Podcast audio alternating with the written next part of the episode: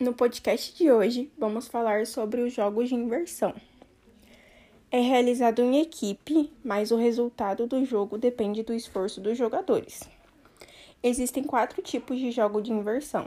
São eles: rodízio de jogadores, inversão de goleador ou pontuador, inversão do placar e inversão total.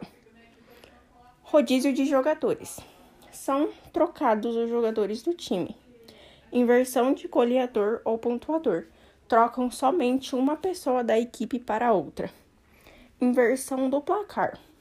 É trocado o placar das equipes. Por exemplo, após 10 minutos de jogo, ocorre a troca. Inversão total. Tudo pode ser alterado, pontos e jogadores. Como podemos observar, os jogos cooperativos são subjetivos à regra de cada condutor da partida. Devido às trocas constantes durante o jogo de placar e jogadores, muitas vezes é difícil de reconhecer qual equipe ganhou e qual perdeu.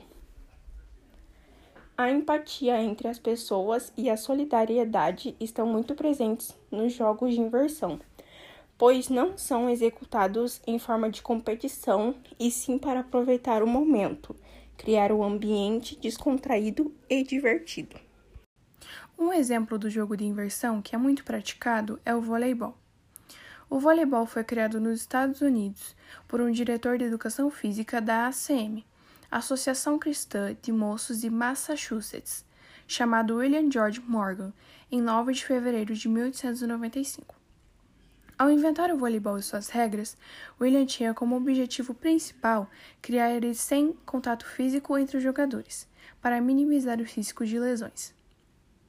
Cada equipe do vôlei é formada por seis jogadores.